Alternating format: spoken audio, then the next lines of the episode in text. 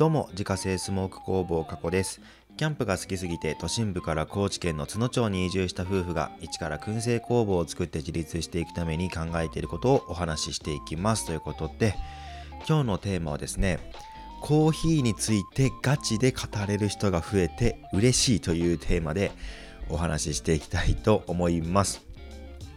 ということでして、えー、今日はまあ雑談になりますのでコーヒーでもね飲みながらあのゆったりと聞いてもらえたらいいなと思うんですけれども、まあ、僕もねちょっと今コーヒー入れたのでコーヒー飲みながらね喋、えー、っていきたいなと思います。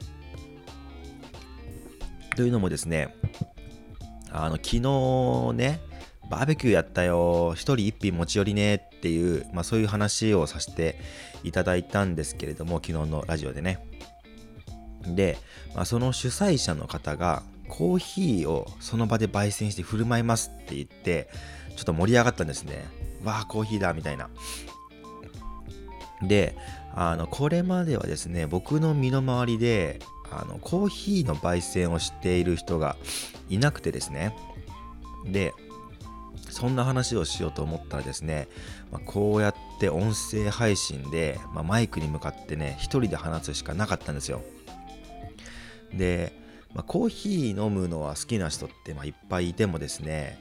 まあ、その焙煎とか、まあ、ドリップのこととかですね、まあ、技術的なことをああだこうだ言い合えるような、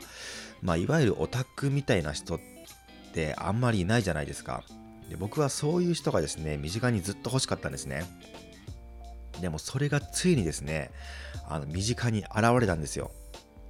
でさらにその主催者の方と別でですねあの昨日参加していた方でねあの僕も前々から一緒にキャンプとかやってる子がいるんですいたんですけれども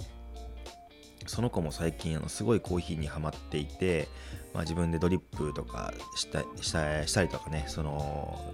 ケトルとか、まあ、ドリッパーとかですねいろいろこうおしゃれなものを買い揃えていってですねでついには僕も焙煎めっちゃ興味あって焙煎機買いたいんですって言っててですねもうどうぞどうぞとこちらの世界にいらっしゃいっていう感じでもうめちゃくちゃ誘惑しておいたんですけれどもでその主催者の方がねじゃあ今から焙煎しますとか言ってもう焙煎が始まったその瞬間からですねもう帰るギリギリまでずっとその3人でコーヒーのことについて話していてでまあそれこそですねその焙煎時間ってどんな感じっていう話だったりとか、まあ、焙煎度、まあ、その浅くいるのか深くいるのかっていう話だったりとかあとはそのドリッパーの形状の違いによる味の特徴についてとかですね、まあ、ドリップする時の温度の話とかあとドリップの方法とかですねまあ、そんな感じでもういろんなねこう、まあ、技術的なというか結構オタク的な話をですね、まあ、していたんですけれどもなんかみんなやっぱりあのまあ、言ってもその焙煎のことについてはそんなに詳しくはなかったりとかっていう感じでで僕がですねもう異常になんか勉強していた時期があったのでみんながですねこれは何でこうなのみたいな、まあ、質問に対してですねもう一つ残らず即答できた自分を見てですねああこれキモいなと思って一人で笑ってたんですけれどもそれぐらいですね。なんかあの僕のコーヒーコーヒーオタクっぷりにですね久しぶりに火がついたというかもうそれが楽しくてね仕方なかったんですね。であの、まあ、普通にねあの自分の周りの人にそんな話を全力でしたらなんかうわなんかよくわかんないことをずっと言ってるみたいな感じでドン引きされると思うんですけど、まあ、その場ではですねまあ、そういう話をしてもですねなるほどってなってでじゃあこれはこれはみたいな感じになるのがですねめちゃくちゃ楽しくて改めてですねなんかコーヒーオタクをこう身近にもっとね増やしたいなと思った、まあ、一日でしたね昨日は。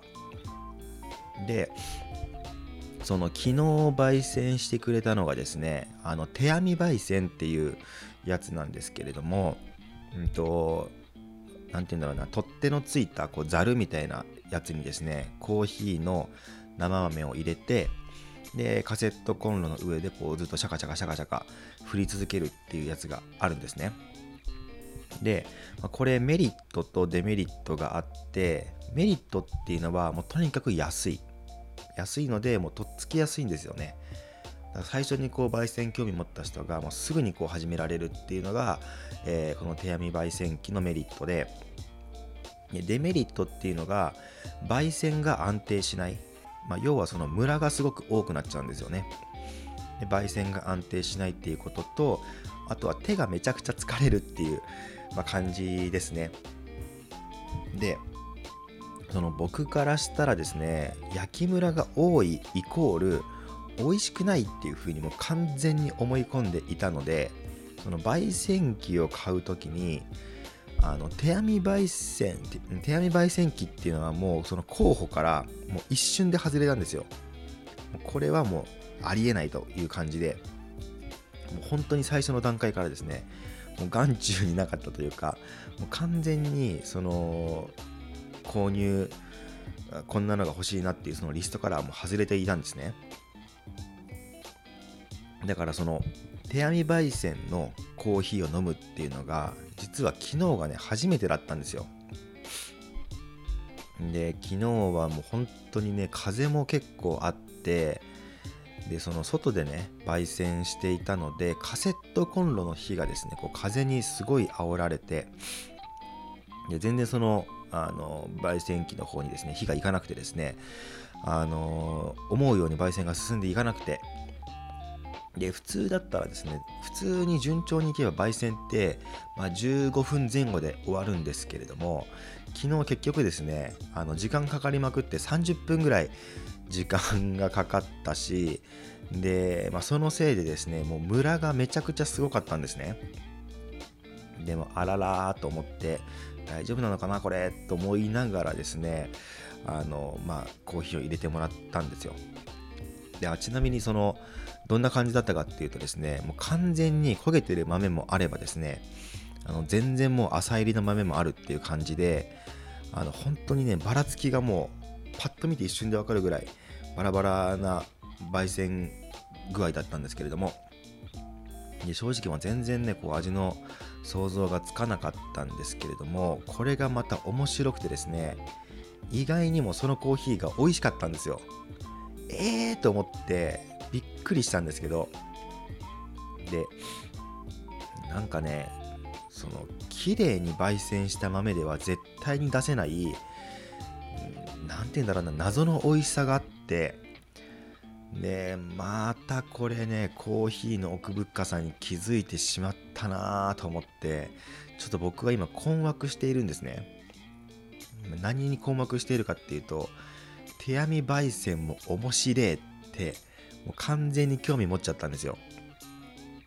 で手編み焙煎機ってですねもう1000円とか2000円あればもう全然買えちゃうので本当に安いのでね。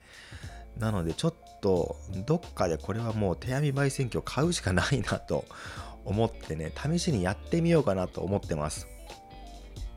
であの工房ができたらですねあの駐車場の奥にあの耐火レンガを積んでピザ窯を作ろうかなってあの最近思っているんですけれどもなんかその隣にですねなんか焙煎窯というか焙煎するための、まあ、スペースみたいなのをちょっと作ろうかなってあの今これを喋ってね思いついてしまったんですね。でそのまあ、さっきも言った通りですね外で焙煎すると風に煽られるっていうのが、まあ、あるんですけれども、まあ、その風をねブロックできるような感じでそのレンガとかをねこう積み上げておいて、まあ、風がこう入ってこないような風に干渉されないような作りにしておけばですね、まあ、外でもこう気軽に焙煎できるのかなと思ったので、まあ、ちょっとそれはですねどっかで時間を見て作ろうかなというふうに思っております。まあねあのちょっとずつですねコーヒーを語れるオタクを増やしていくのが、まあ、今年の目標なのであのこの目標今作ったんですけれどもあの今年の目標なので、まあ、これからもですねあのよろしくお願いいたします。ということで今日はですねコーヒーについてガチで語れる人が増えて嬉しいというテーマでお話しさせていただきました。自家製スモーク工房過去の燻製商品は Web ショップから購入が可能です。概要欄にショップページのリンクがありますのでご確認ください。それではまた明日。バイバーイ。